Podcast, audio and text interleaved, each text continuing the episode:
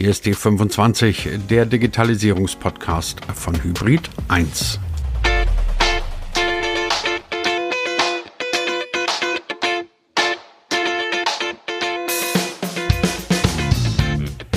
Mitarbeitergespräch allein, das Wort schon. Die Älteren unter euch, die können sich vielleicht erinnern an Zeiten, in denen sich zwei Menschen gegenüber saßen, irgendwie mit einer Papierkladde und der eine dem anderen dann gesagt hat, was er gut und was er vielleicht nicht so gut gemacht hat.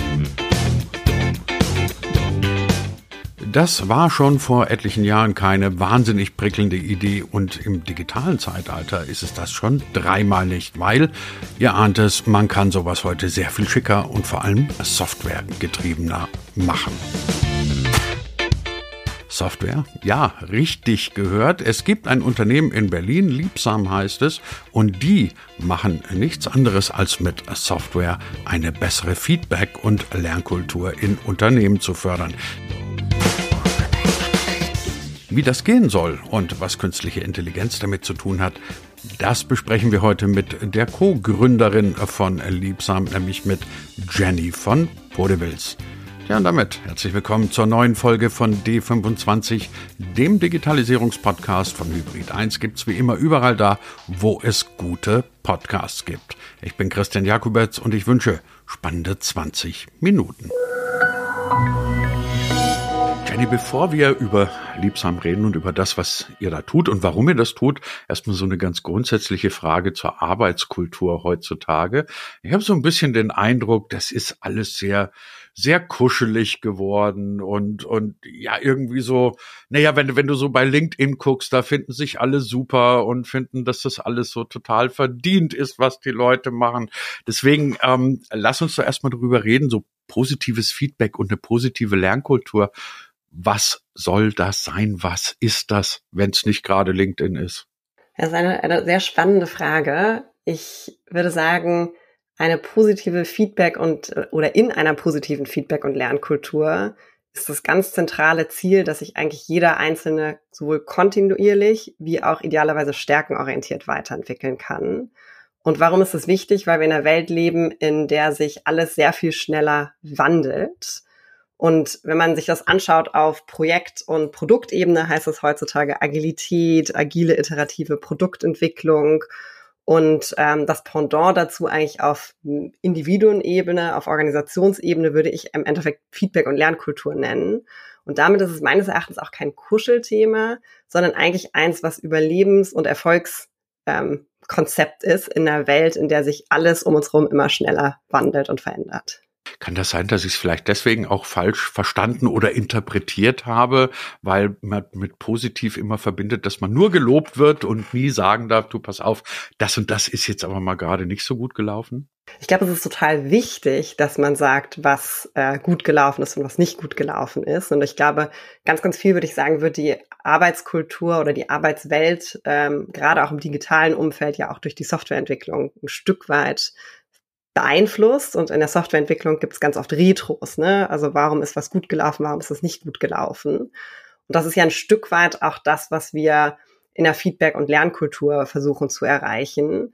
Und ähm, dafür ist es meines Erachtens einfach ganz wichtig, dass ich ein grundlegendes Vertrauensverhältnis habe. Oder in der Organisationsentwicklung spricht man manchmal von psychologischer Sicherheit, Psychological Safety. Und im Endeffekt brauchen wir ein gewisses Level an, wir verstehen uns, wir erkennen uns an, wir haben eine gute Verbindung, dass man dann in der Sache sehr klar sein kann, ne? was hat funktioniert, was hat noch nicht funktioniert. Und das ist etwas, ähm, wo ich sagen würde, ähm, diese Verbindung ist essentiell, damit wir in der Sache sehr konstruktiv sein können. Und ich vielleicht ein Beispiel dafür, ähm, wir haben bei uns den Wert Challenge the Status Quo, hinterfrage den Status Quo. Also das ist einer unserer Kernwerte. Und da ist es ja auch total wichtig, ähm, deshalb recruiten wir danach. Also wir haben praktisch testen das durch ähm, Behavioral Questions, verhaltensorientierte Fragen, ob jemand wirklich diesen, diesen Wert ein Stück weit schon mitbringt, dann nutzen wir das sehr, sehr stark im Onboarding, dass wir nochmal darauf hinweisen. Und im Endeffekt, wenn jemand neu reinkommt und der hat ein frisches Paar Augen, der guckt ganz anders auf den Status quo, wollen wir ja, dass praktisch dieses frische Wind genutzt wird, um einmal zu hinterfragen, Mensch, was macht ihr denn da eigentlich gut intern bei Liebsten, was könnt ihr noch besser machen? Und damit jemand sich das traut, zum Beispiel gerade in dieser frischen Phase, wo man diesen Wert der frischen Augen hat, das auch wirklich zu machen, muss ich mich ja als neuer Mitarbeiter sicher fühlen, dass es im Endeffekt auch gewertschätzt wird als Möglichkeit zu lernen und was besser zu machen und nicht als Angriff, Mensch, was habt ihr da bisher gemacht? Also deshalb würde ich sagen, diese Verbindung, diese psychologische Sicherheit, vielleicht das, was sich für dich manchmal als Kuschelkurs anfühlt, ist die Grundlage dafür, dass die konstruktive Kritik stattfinden kann und wir schneller lernen und uns weiterentwickeln. Also ich muss zu meiner Ehrenrettung nochmal dazu sagen, ich bin kein übermäßig streitsüchtiger Mensch, habe aber vor kurzem mal ein, ein Essay des Autoren Wolf Lotter gelesen und da ist ein, ein, eine Formulierung drin gewesen, die ist bei mir hängen geblieben, weil ich mir gedacht habe, da ist viel Wahres dran. Er hat einfach geschrieben, Harmonie verblödet. Und seine Kritik an unserer Arbeitswelt oder unserer Debattenkultur ist halt, dass sie, dass sie ähm, konstruktive Kritik häufig ausblendet. Ist das auch so ein bisschen dein Eindruck, dass äh, wir das so ein bisschen verlernt haben, dass ähm, eine Konfrontation ja nicht unbedingt was Persönliches sein muss. Also ich sage noch ergänzend dazu, es gibt, ich bin jetzt kein HR-Experte um Gottes Willen, aber es gibt ja viele Debatten über die Generation. So, welche ist das jetzt? Ich komme mit den ganzen Alphabetas und sonst nicht mehr mit. Also die Generation Millennials, glaube ich, sind es der heute 25 bis 30-Jährigen, von denen es heißt, ich betone ausdrücklich, es heißt, ich weiß nicht, ob es so ist, dass sie mit Kritik und mit alledem, was halt auch mal dazu gehört, nicht sonderlich gut umgehen können. Ist das jetzt die äh, defetistische Schwarzmalerei alter weißer Männer von Wolf Lotter und mir oder ist da so ein bisschen Realität dabei? Ja, das, äh, also ich finde es Harmonie verblödet. Ähm, ist für mich erstmal auch was, was ich, was ich eingängig finde. Ähm, und ich würde es vielleicht sogar auch ähm, ergänzen, um, ich glaube, Konsens ist nicht immer die beste Entscheidungsform, gerade auch in Unternehmen, sondern ich glaube, es geht darum, Menschen zu hören und verschiedene Perspektiven letztlich einzubeziehen.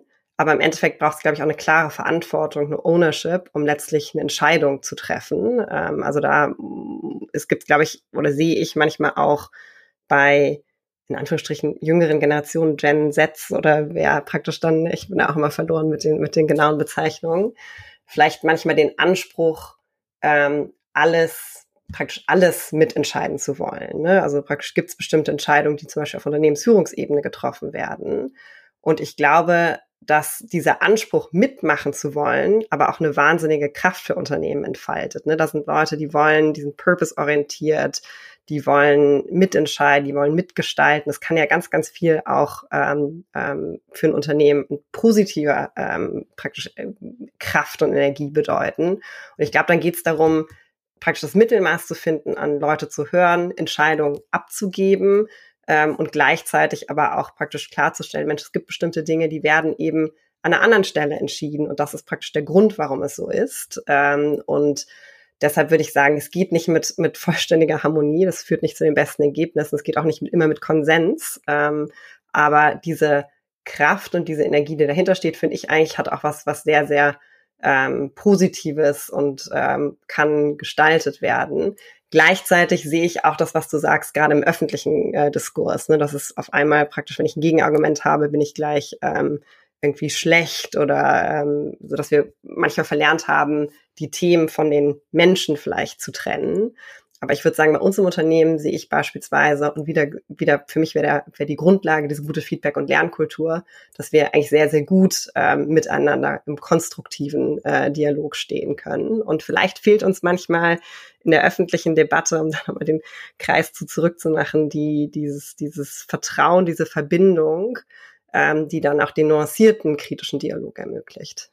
Ich kann mich an eine wunderbare Szene aus der großartigen Fernsehserie Stromberg erinnern. Da sitzt Bernd Stromberg da mit seiner Mitarbeiterin vor sich einen Haufen Papier, irgendwelche Akten und Stromberg krempelt also seine Ärmel hoch und sagt, so, dann machen wir jetzt mal Mitarbeitergespräch und dann versuchen die beiden sich also auf eine grässlich unbeholfene Art Feedback zu geben, was dann auch irgendwie nicht so sonderlich gut ausgeht.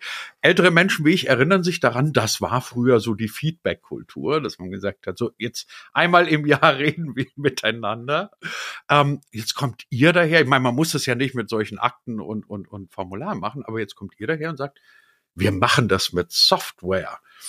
Und das finde ich jetzt spannend. Warum mit Software? Was kann Software besser als Bernd Stromberg und seine Akten? Äh, Stromberg ist natürlich großartig. Ähm, was kann Software? Ähm, Software kann helfen, Systeme und Prozesse aufzubauen und damit letztlich organisatorische Gewohnheiten letztlich nachzuhalten. Ne? Wir sind ja alle irgendwie gar nicht so gut darin, ähm, bestimmte Dinge mit einer gewissen Disziplin und Konsequenz zu machen. Deshalb nutzen wir vielleicht auch eine, eine Lauf-App, die uns irgendwie erinnert, irgendwie jeden Morgen laufen zu gehen und dann vielleicht nochmal eine längere Runde, ein bisschen schneller mal ein Intervalltraining zu machen. Das ist ja letztlich auch eine Software, die uns hilft, bestimmte Gewohnheiten letztlich zu bilden und auch nachzuhalten. Und was kann eine Software eben gut? Die kann Half Unternehmen helfen, letztlich diese, diesen organisationalen Rahmen zu schaffen, der Transparenz schafft, ne? beispielsweise durch äh, Zielsysteme, OKR-Systeme, das kurzfristige Alignment nachzuhalten durch Meetings oder eben im Performance oder vielleicht sogar Entwicklungsbereich, ähm, je nachdem, wie man, wie man dieses Wort auch auslegt, ähm, nachzuhalten, dass einer gewissen Regelmäßigkeit eine bestimmte Qualität Gespräch stattfindet. Was meine ich mit einem bestimmten Qualität Gespräch?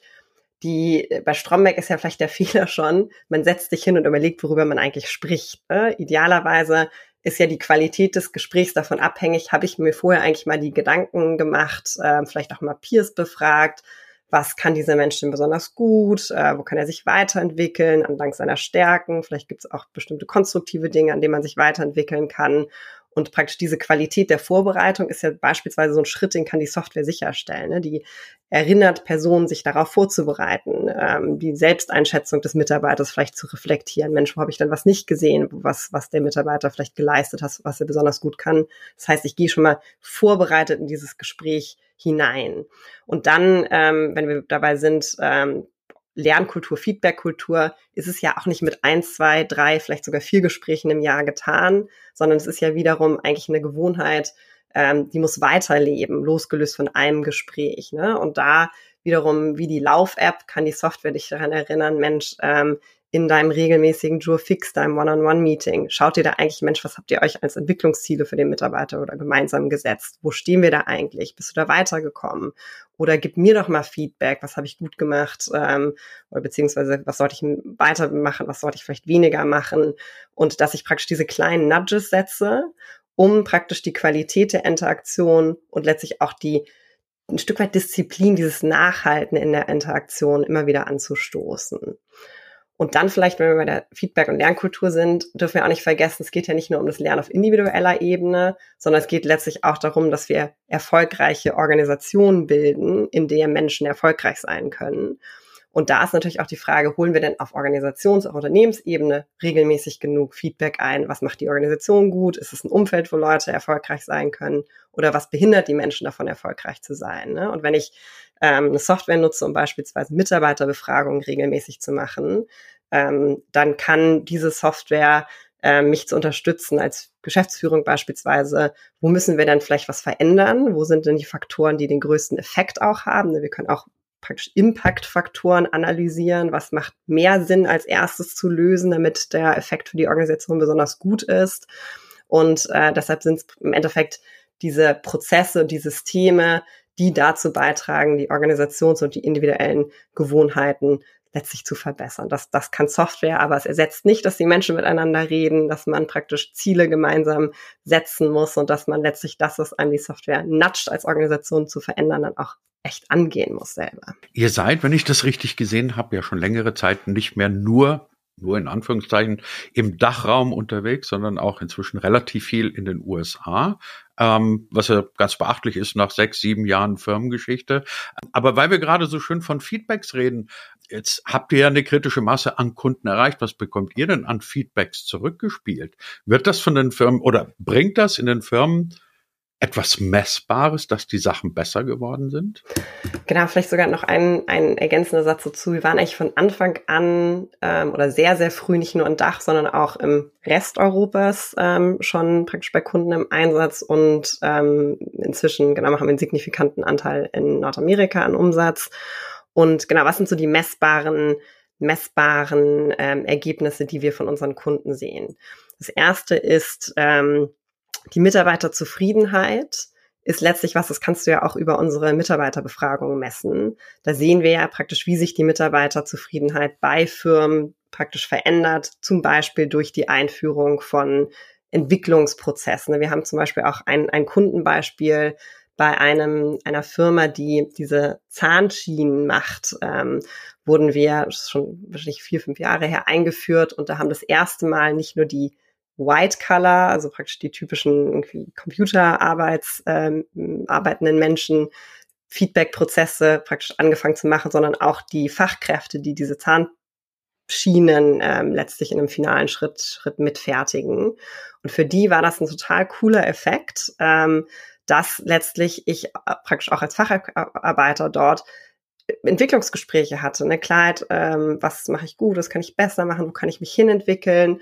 Und da gab es einen ganz, ganz klaren, messbaren Effekt beispielsweise auf die Mitarbeiterzufriedenheit, ne, weil ich werde ernst genommen, ich werde wahrgenommen, mir wird praktisch eine Entwicklungsperspektive gegeben, letztlich alles Faktoren, die darauf einzahlen, dass ich motiviert bin. Aber darüber hinaus praktisch zweiter wichtiger Faktor, auf den, den das Ganze einzahlt, ich letztlich auch länger dem Unternehmen erhalten bleibe. Und wir sind ja in der Welt, in der Fachkräftemangel ein ganz, ganz, ähm, wahrscheinlich auch ein ganz zentraler Treiber der Inflation ist, die wir gerade sehen, auch ein wichtiges Thema auf der Tagesordnung von vielen Geschäftsführern. Und wir sehen letztlich den zweiten ganz klaren messbaren Effekt auf die äh, Mitarbeiter, ähm, sorry, ich spreche mal ganz furchtbares Englisch, Retention, ähm, die äh, das Mitarbeiter halten. Und ähm, das sind so zwei Faktoren, die wir, die wir sehen können, die wir messen können, äh, die auch in großen Studien bereits gemessen und praktisch bewiesen wurden, aber die wir auch ganz, ganz um, praktisch unmittelbar, wie beispielsweise dieses, dieses ähm, Zahnschienenbeispiel, wir gemeinsam mit Kunden praktisch im, im, im täglichen ähm, erleben. Und ich glaube, der dritte Faktor, der natürlich gar nicht so einfach zu messen ist, der aber auch meines Erachtens ein ganz zentraler Wert ähm, von so einem praktisch von so einem Prozess ist, den wir unterstützen können, ist, wir werden ja oft als HR-Tool abgestempelt, aber eigentlich sind wir ja viel mehr als das, ne? weil wir helfen Organisationen letztlich auch Strategie umzusetzen. Ne? Also ich habe eine, wir sind gerade durch unseren Strategieprozess durch, wir haben eine ganz klare Strategie uns gesetzt als Unternehmen, sind irgendwie über 160 Mitarbeiter. Wie tragen wir das eigentlich in die Organisation? Wie machen wir das transparent? Wie machen wir das greifbar? Und wir brechen das beispielsweise für uns selber dann runter in Unternehmens-OKRs, also Objectives und Key Results, moderne Zielsystem brechen es runter in, in aktuell Tertiäre inzwischen ähm, pro Company Tertiäre. Was wollen wir als Company in diesem äh, Tertiär erreichen und dann wiederum auch für die jeden, jede Team und teilweise so, so, sogar Subteam-Ebene. Und das schafft eine Klarheit, wo wollen wir hin? Ähm, und jeder Einzelne kann dann besser in seinen täglichen Arbeit, in seiner Ownership entscheiden, ist es echt die richtige Entscheidung? Sollte ich das priorisieren? Zahlt das eigentlich auf das große Ganze, was wir uns gerade vorgenommen haben, ein? Und damit ist es letztlich ja ähm, Instrumente, ähm, kann ich vielleicht sogar auch ohne Software. Software macht es deutlich einfacher, die mir helfen, einfach Strategie umzusetzen und ähm, die gesamte Organisation mitzunehmen. Also wichtig zu wissen, ihr seid nicht eine digitale Personalakte, sondern schon deutlich mehr. Jenny, es gibt eine Frage, die kann man wahrscheinlich 2023 nicht vermeiden, wenn man mit irgendjemandem redet, der irgendetwas mit Software zu tun hat. Und das ist die, du ahnst es vielleicht, die nach der künstlichen Intelligenz. Spielt KI eine Rolle für euch? Kann KI für euch eine Rolle spielen? Wenn ja, welche? Oder zuckst du die Schulter und sagst, hör mir auf mit diesem Hype-Thema? Nee, wir haben ähm, bereits jetzt auch, also wir nutzen, sagen wir mal, verschiedene ähm, KI-Modelle oder Themen, aber das Wichtigste ist, dass wir jetzt ähm, in der Beta-Phase aktuell auch sind, eine ähm, KI praktisch unseren Kunden zugänglich zu machen, über ähm, mit der ich beispielsweise besseres Feedback schreiben kann. Also sprich, ähm, ich habe mir gewisse Notizen gemacht, äh, möchte mit Mitarbeiter über ähm, einen bestimmten praktisch irgendwie Stärke oder Entwicklungsfeld sprechen, nutze dann aber praktisch diese bei uns eingebundene Sprach-KI auch um Empfehlungen zu bekommen, wie ich das eigentlich ausdrücke, wie ich das ausformuliere. Ich enable damit letztlich den Manager oder den Feedback-Autor, Feedbackgeber, ähm, besser sein Feedback auch kommuniziert zu bekommen. Also das ist ganz klar, sind das Bereiche, wo KI ähm, ganz klar dem Manager, den Einzelnen hilft, zum Beispiel besser Feedback ähm, schrei zu schreiben und ähm, damit hoffentlich dann auch bessere Gespräche im Nachgang wiederum zu führen. Anderes Beispiel ist, wir helfen ja im Unternehmen Mitarbeiterbefragung zu machen und dann sehe ich vielleicht zehn Faktoren, die ich abgefragt habe, stelle mir aber die Frage, wo fange ich denn jetzt eigentlich an, was zu verändern? Und da haben wir beispielsweise einen Impact-Treiber, ähm, die wir identifizieren, wenn du beispielsweise deine Mitarbeiterbindung erhöhen möchtest, bei welchem der Faktoren setzt du denn eigentlich an? Und das ist wiederum auch ein, eine gewisse Intelligenz, ein gewisser Nudge, der dann praktisch der Führungskraft oder beziehungsweise in dem Fall eher der Geschäftsführung oder der Personalabteilung hilft, wiederum die Ressourcen bestmöglich einzusetzen, indem ich mich auf das fokussiere, zu verändern, was wirklich im Endeffekt den größten Effekt hat. Meine Güte. Ich warte auf den Tag, an dem mir mein virtuelles Podcast-Studio irgendwann sagt, das war eine blöde Frage, möchtest du die vielleicht nochmal neu formulieren? Bevor das passiert, Jenny, letzte Frage. Ähm, Perspektiven für euch, ähm, für Liebsam in den nächsten zwei, drei Jahren. Wo geht die Reise hin? Was ist euer Ziel? Genau, unser Ziel ist jetzt, also wir haben ein New Yorker Office eröffnet vor kurzem, eben um unseren, ähm, unser Wachstum in den USA oder in Nordamerika ähm, auch noch besser von dort auszusteuern. Deshalb ähm, äh, ist natürlich ein ganz großes Ziel, unsere Kultur, unsere Erfolgsfaktoren ähm, praktisch nicht nur in unserem Berliner Headquarter, sondern quasi auch in, in diese transatlantische Organisation zu überführen, weiter ähm, Organisationen, Menschen dabei zu unterstützen, die Arbeit erfüllender zu machen, erfolgreicher zu sein. Also praktisch da sind wir weiterhin auf einem sehr ambitionierten Wachstumspfad. Ähm, und für uns als Organisation ist es eben auch wichtig, unseren Werten, unserer Purpose letztlich treu zu bleiben. Ähm, das heißt, während wir so schnell wachsen, international expandieren, trotzdem den Kern dessen, was uns ausmacht, zu erhalten. Also mit Software zu einer besseren Lern- und Feedback-Kultur in Unternehmen, wie das funktionieren kann. Das hat uns heute Jenny von Bodewils erzählt. Jenny, ganz herzlichen Dank an dich und für deine Zeit. Ganz herzlichen Dank dir, Christian.